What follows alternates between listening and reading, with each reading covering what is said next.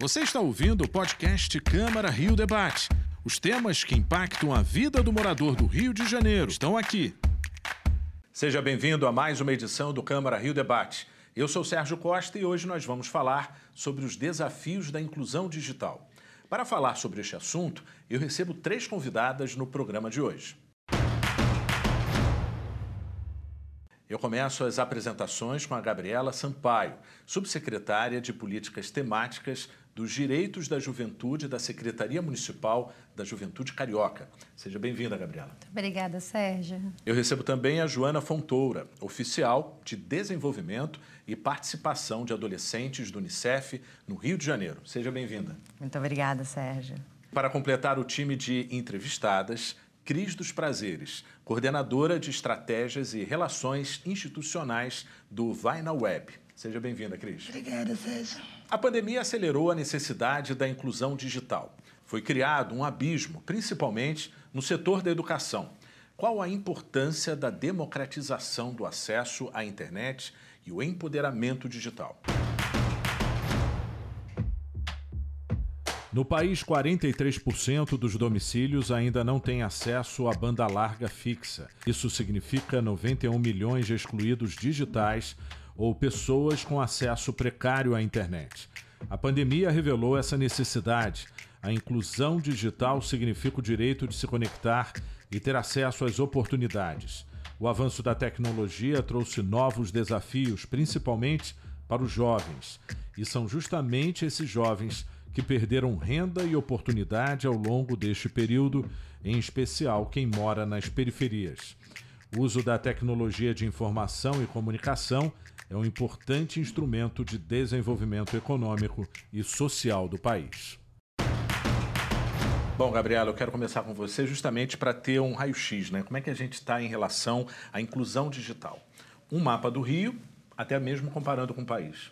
Sérgio, a, quando a gente vai falar de qualquer cenário no, no Brasil, eu acho que a gente sempre tem que fazer uma, uma montagem histórica na nossa, na nossa cabeça. Essa questão da inclusão digital ela é reflexo de. E a gente tem o um quadro de desigualdade, acho que a gente pode partir daí. Mas ela, ela, é reflexo de um quadro maior de desigualdades históricas que a gente vivencia no, no nosso país. O Brasil ele é um país de dimensões continentais, então existem vários Brasis dentro do Brasil. Então, a, a cidade do Rio de Janeiro, como é uma cidade muito cosmopolita, é uma cidade que tem pessoas que, que vieram, é, a, sua, a sua formação assim de, de todo o país e mesmo de fora, ela, ela reflete muito isso. É como um, um extrato do que é o, o Brasil, né? E nesse sentido, se a gente pegar, ela reflete também essa desigualdade que a gente tem em relação ao, ao país como um todo. A gente tem feito muitos, muitos esforços para diminuir essa, essa desigualdade na, na nossa cidade. Se a gente olhar que hoje eu tenho um jovem que enfrentou um quadro de pandemia, então se a gente já tinha um cenário de desigualdade, a pandemia ela aumenta ainda mais essa desigualdade. Os jovens ficaram um tempo fora é, desse contato com, com outros jovens né, que a gente vencia nos colégios, e isso é, acirrou todo o contexto de, de desigualdade mesmo que a gente vive. A gente tem jovens hoje que estão fora do mercado de trabalho, muitas vezes por conta dessa questão é, de não estarem incluídos digitalmente, porque a gente, hoje, o que, que a gente mais tem demanda na sociedade? É de jovens que consigam atender as demandas do mercado 4.0, que é esse mercado de automação, que é um mercado muito mais voltado para robótica, para você conseguir fazer a, análises que, que estão alinhadas com, a, com os avanços tecnológicos. Então, se o jovem ele já não tem esse, esse acesso, e acho que a inclusão, quando eu falo dessa, dessa inclusão digital, ela, ela tem que ser mapeada até como uma inclusão a partir não só do que você está vivenciando no celular, mas do que você está vivenciando nas próprias escolas, do que você vivencia é, no seu dia a dia. Como o poder público, que, e especialmente na secretaria, a gente percebeu esse quadro é muito, muito intenso. Se Eu, eu posso até fazer comparações assim com o Brasil, mas eu acho que cada, cada local ele é muito, ele tem, muito, tem muitas especificidades. Especificamente aqui no Rio de Janeiro, para a gente conter esse cenário, a gente entende que a Secretaria da Juventude ela tem um papel de ser uma porta de entrada do jovem para ele perceber que o Estado-nação é, está ali por ele, né? Que a gente tem que prover serviços públicos para o jovem.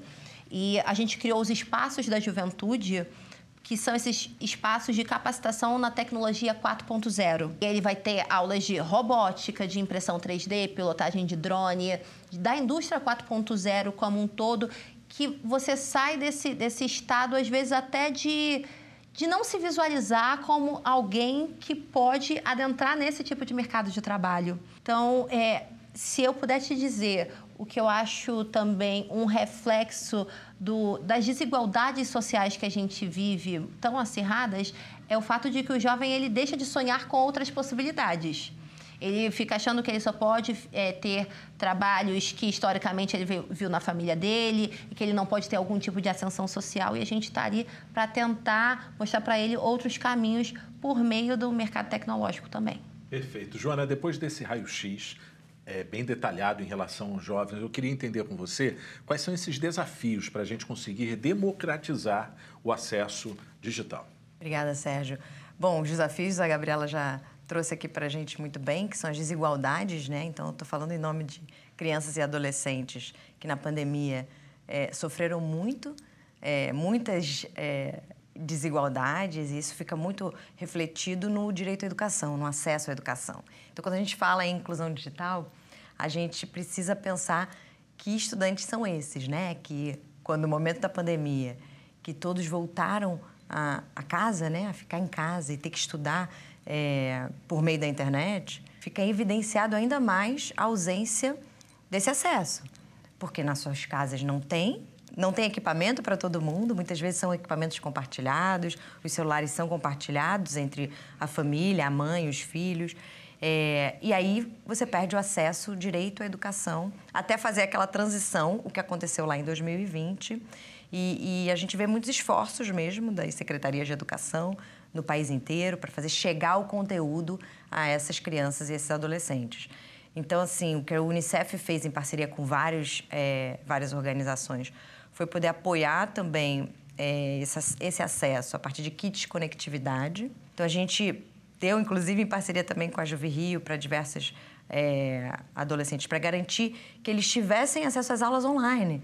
Já era uma população que tradicionalmente evade mais da escola, que é essa faixa entre 15 e 17 anos. Digital. Além disso, tem a barreira digital, que é, impressionantemente, por mais que a gente veja que o acesso a telefones celulares é alto no Brasil, ainda há muita dificuldade de acesso a pacote de dados, a rede gratuita, Wi-Fi, não é, não é algo ainda universalizado. E aí a gente tende a, a fazer justamente chegar com apoio um, com o celular, mas também com o pacote de dados, para garantir que eles tenham acesso à, educação formal, mas também outros conteúdos.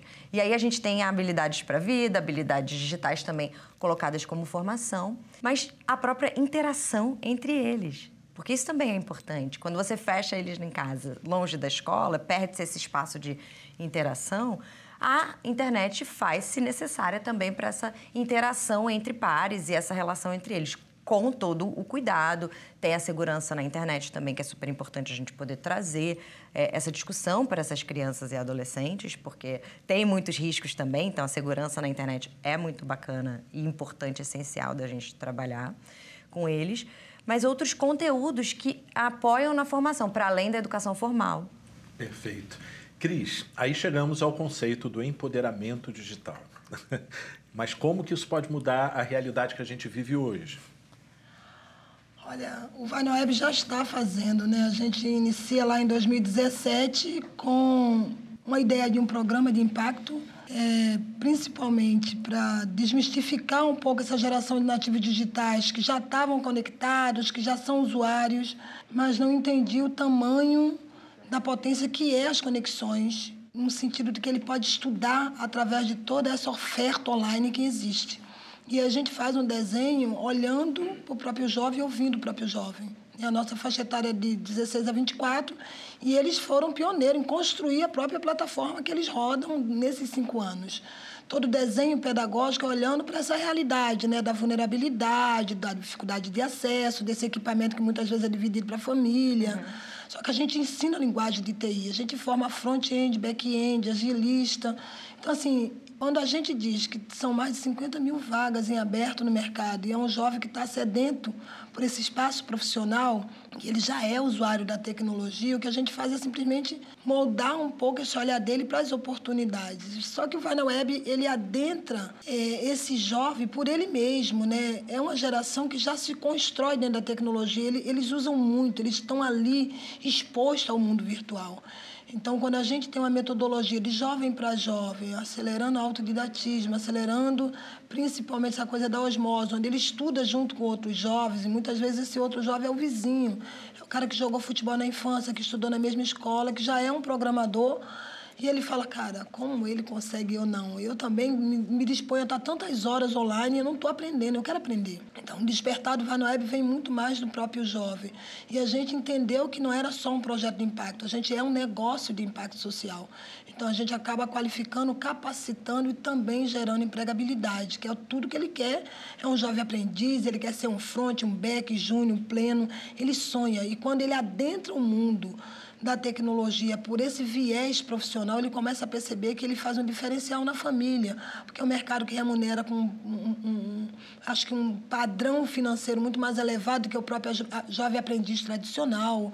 Ele consegue acelerar muito rápido outras áreas de conhecimento, porque ele vai estar tá tendo pesquisar o tempo todo. Então, hoje, cinco anos depois, a gente entende que a gente é um grande acelerador de educação, a gente acaba acelerando muito ele nesse processo de aprender e aprender e reaprender a aprender. Então, ele se reprograma, né? Eu sempre digo que vai na web não é só um programa de tecnologia e um negócio de impacto, mas é, é algo muito além.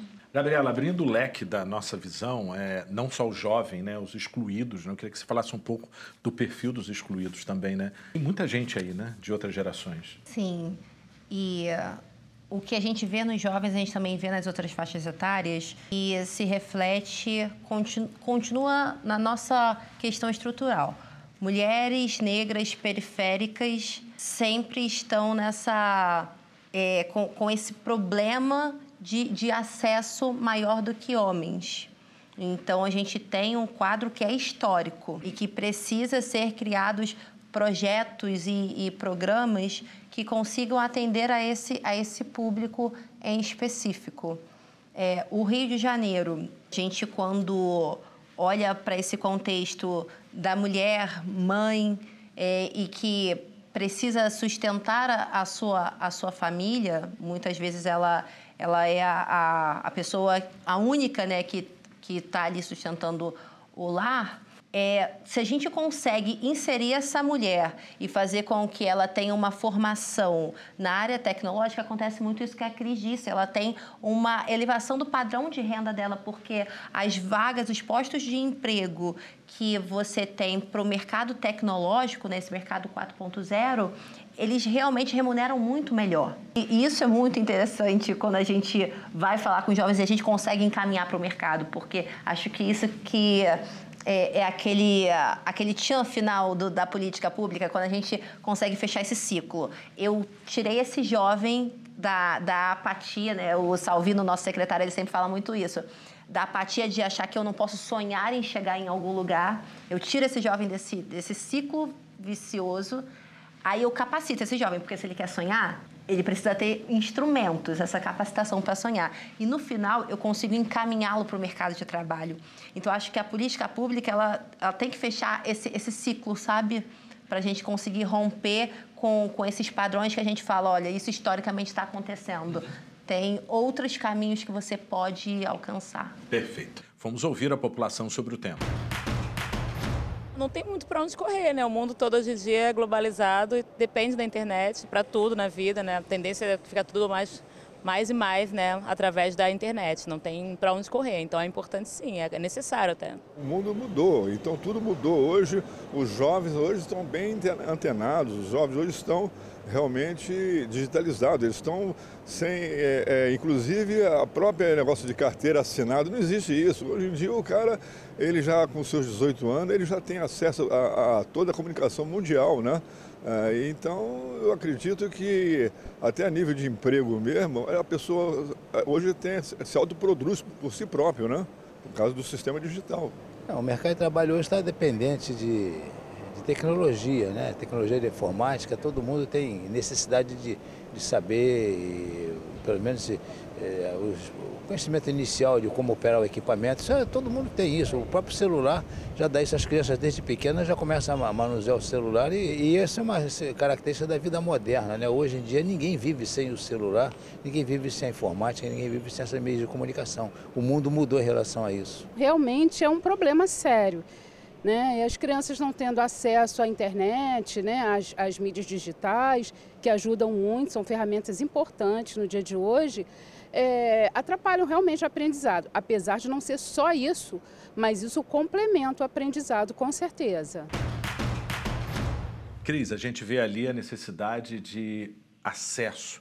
Não acesso só à internet, mas acesso às oportunidades, ao mundo, né? Sim, eu acho que quando a gente acho que cria essa disruptura, né? E tira o preconceito de como toda a conexão da tecnologia chega principalmente no ambiente de educação, né? Que sempre vai ser um ambiente ainda muito desconfiado para as novas ferramentas. A tecnologia ela é também uma ferramenta de educação, ela também é uma ferramenta de evolução do conhecimento e é uma geração que está aí. Ela, não tem mais como você dizer que essa geração não vai estar conectada. Eles nasceram conectados e eles querem mais. Eles querem estar dentro dessa conexão, buscando informação, buscando conhecimento, descobrindo coisas, construindo ferramentas. Então, assim, na realidade, a tecnologia é uma grande aliada da humanidade. Né? A gente pode usar ela como uma ferramenta de evolução, sim, e principalmente desse lugar de como a gente faz o conhecimento no mundo líquido, né? O mundo da tecnologia é um mundo imediato. Então, você imagina o quanto a gente consegue aproveitar de tempo para essa geração, que é uma geração super... Elas estão aceleradíssimas, assim. Não dá para você segurar uma criança que já nasce com a outra característica. Você não precisa dar um manual para ele ler. Ele simplesmente pega na tela e passa o dedinho. Qualquer bebê está procurando alguma coisa na tela, no celular ou no tablet. Então, assim, foi, né? É uma geração que nasce evoluída.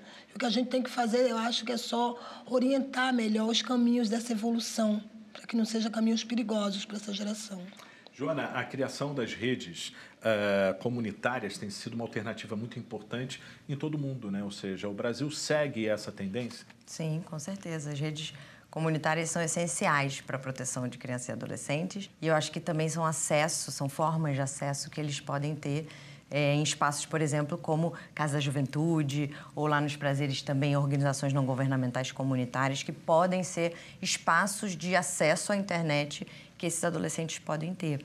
Então, eu acho que a gente também precisa pensar nesses nos territórios, né? Quando a gente fala das, é, das potências também das juventudes, a gente precisa pensar em que ferramentas existem nos territórios, para além daquela, daquele formato que a gente acha que eles vão ter necessariamente nas suas próprias casas. Então, como é que a gente usa, por exemplo, também dentro das escolas?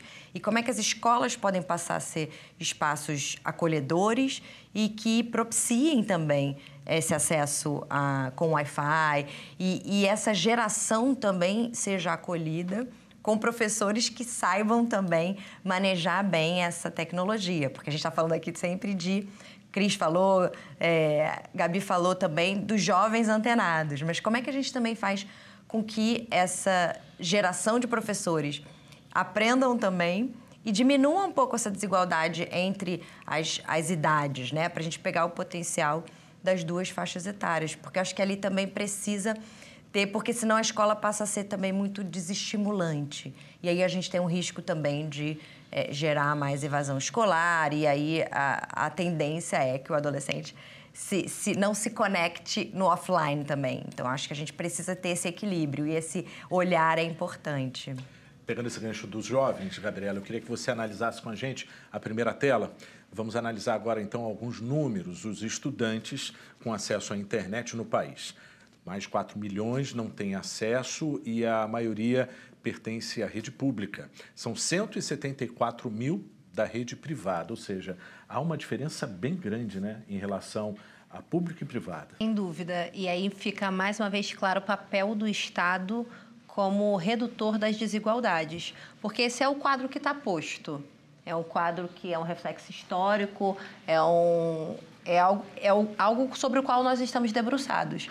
Então, vem, acho que é um esforço muito conjunto e absolutamente necessário que a gente faça é, tanto o poder público quanto organizações do terceiro setor, quanto é, empresas também que pensam em impacto social. Acho que aqui fechou uma tríade muito boa, né? Uhum. Porque a gente é, são essas articulações em conjunto que, que vão fazer, fazer né? exatamente. Uhum. Cada um tem a sua própria limitação, sabe? Mas acho que quando a gente consegue olhar os nossos potenciais em somado, a gente consegue mudar esse quadro. Ótimo. Joana, agora eu vou te pedir para você analisar a segunda tela em relação aos equipamentos usados pelos estudantes. Tablet lidera, depois vem televisão, tem aí microcomputador e telefone móvel. Ou seja, a gente consegue ver uma diferença muito grande. O telefone móvel uhum. ainda é muito usado, mas Sim. é importantíssimo, como a Cris já falou, né? ou seja, é, que tenha também acesso a outros equipamentos. Né? Uhum. Né? E a, normalmente é o que a gente observa na casa. Uh, dos brasileiros, às vezes um, dois telefones celulares sendo disputados pelo, pelos pais, muitas vezes com as crianças. É o que a gente Sim. viu no, na pandemia, né? Com certeza. E é, é, isso, né? É o ter o celular, mas como poder usá-lo também. A gente Sim. vê um mais de 97% tem o acesso ao celular. Mas como é que a gente pode também apoiá-los a usar cada vez melhor? Né? Como eu também já tinha dito antes, a importância da gente ter essa segurança. E os outros meios de comunicação ainda existem e também são acesso à, à, à educação. Por exemplo, muitos lugares usam a televisão ainda para chegar, fazer chegar a, a educação. A, no início aqui da pandemia, a própria educação, a Secretaria de Educação usava o Rio Educa dentro do, da, da, televisão também. E a gente sabe que a internet uhum. nas áreas rurais é um custo muito Exatamente. alto e nem sempre chega, né? Como ficam essas crianças ou Exato, não pessoas? só as regiões rurais, mas é, se a gente vai para a região norte do país, onde Sim. tem rios e rios e onde não chega mesmo a internet, então a gente tem grandes desafios a, a fazer chegar a rede a todo mundo. Cris, vamos para a terceira tela? É um comparativo entre as redes pública e privada, no caso. É possível é, observar uma diferença bem grande em relação ao computador. Já a televisão também é bem expressiva, diminuiu um pouco com o tablet e o telefone móvel é bem parecido. Ou seja, daqui a gente consegue ter uma visão geral, né, Cris? Acho que as novas tecnologias elas também chegam com os novos equipamentos. Então a gente vai ter sempre essa essa inovação chegando e os números vão estar sempre oscilando, né? É, mas tem uma curiosidade, né? Essa essa geração hoje que está muito conectada, ela também quer o melhor equipamento. Então, isso impulsiona muito, eu acho que cada vez mais as famílias, mesmo estando nesse recorte classe CDE, que é, é, normalmente são as classes dos nossos alunos, eles estão buscando cada vez mais equipamentos que dê a eles não só um acesso, mas também que seja uma ferramenta para essa construção do saber. Então, os números, para mim, eles vão oscilar sempre o tempo todo, porque enquanto a gente está conversando aqui, alguém está criando uma nova linguagem de TI em algum lugar do mundo, e logo, logo você tem um novo equipamento chegando para atender aquela linguagem, sabe? Então, assim, é, ainda é um mundo líquido e muito imediato, assim. Gabriela, qual tem sido o maior desafio? O acesso uh, às distâncias ou o valor?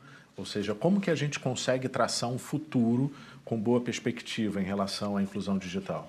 Onde a gente precisa melhorar? Cada um dos pontos que você trouxe, ele traz, ele é um desafio complexo em si, mas você conseguir fazer com que, que entregamos, como a gente trouxe aqui, entregamos essa tecnologia ao jovem, mas ele olhar aquela ferramenta e pensar em perspectivas para a vida dele que ele possa criar a partir daquela ferramenta, fazer com que aquilo seja algo, não é sendo utilitarista não, mas ele precisa pensar no futuro dele, né? Eu acho que é uma coisa que, como jovem, é muito imediatista, né? Por conta do, desse mundo líquido que a gente está vivendo, a gente precisa que ele também tenha uma visão de futuro dele mais estruturada. Então, se eu tenho esse jovem que tem a ferramenta, conseguir fazer isso, porque a gente ainda é um desafio, mas é possível. Se a gente tem 97% da população já que tem acesso a celulares, isso aí já é um indicativo de que é possível é, com, com alguns tipos de política de, de inclusão no mercado de consumo. Só que os jovens usar isso para que de fato tenha um retorno e que ele não e que ele deixe de ser um excluído digitalmente não só no que se diz, mas de fato aí é o outro desafio. Então vem essa, essa, essa parte pedagógica muito forte de dessa como é que você usa isso, o seu benefício para sua construção social. Joana, Uh, a gente sabe que uh, existe aí a construção de uma exclusão digital instrumental, né? ou seja, mas levando em consideração que essa exclusão digital ela afeta o desenvolvimento econômico e social do país, qual seria o seu futuro dos sonhos? Ou seja, como que a gente conseguiria uh, imaginar não só jovens, mas outras fatias da nossa sociedade com pleno acesso a essa tecnologia? Uau, que pergunta do milhão. É. É, eu acho que se a gente puder sonhar, é garantir que além do acesso, cada um e cada uma tenha de fato o uso positivo dessa tecnologia, porque eu acho que a gente tem também que pensar em financiamentos suficientes para chegar, fazer chegar essas redes aos usuários e usuárias, é, mas também, como tanto Cris quanto o Gabi já trouxeram nessa, nesse nosso debate, que é como é que a tecnologia pode servir para a gente melhorar ou combater as desigualdades tão presentes na vida das nossas, dos nossos brasileiros e brasileiras. Então, o meu sonho seria esse, né? Que a gente garantisse o acesso, mas o acesso com qualidade também à rede. É isso. Cris, sua mensagem final, depois de tudo isso que a gente conversou. Acho que a gente, como um país, né, contexto geral, a gente precisa acreditar mais nessa geração de juventude que está aí. E principalmente as empresas que têm uma carência extraordinária de mão de obra, elas precisam também abrir as portas, baixar os muros, desmistificar um pouco essa geração de jovem periférico, favelada, as mulheres negras, os grupos LGBTQIA+, e aplicar nessa qualificação, já que eles precisam tanto de mão de obra qualificada, dentro da sua própria primícia, né, dos seus próprios valores profissionais, e tudo que está desenhado nas suas ISDs, né, dentro da Agenda 2030, e que se invista mais na qualificação da juventude. Né, ou diretamente dentro das empresas que têm essa lacuna gigante de mão de obra, ou que apoiem instituições que já estão fazendo a qualificação e vai entregar eles todos para o mercado, que esse é o nosso grande sonho. Né? Gabriela, sua mensagem. Eu vejo diariamente jovens que querem mudar suas vidas e que têm olhado para o mercado da tecnologia, para as capacitações na tecnologia 4.0 e ali tem visto uma possibilidade, uma possibilidade de mudança de vida, uma possibilidade de uma ascensão social, de mudar o histórico de suas famílias. Então acho que se a gente puder cada vez mais ter governos comprometidos em gerar essas oportunidades para que os jovens consigam alcançar os lugares que eles sonham, acho que é para isso que a gente serve no final das contas, sabe?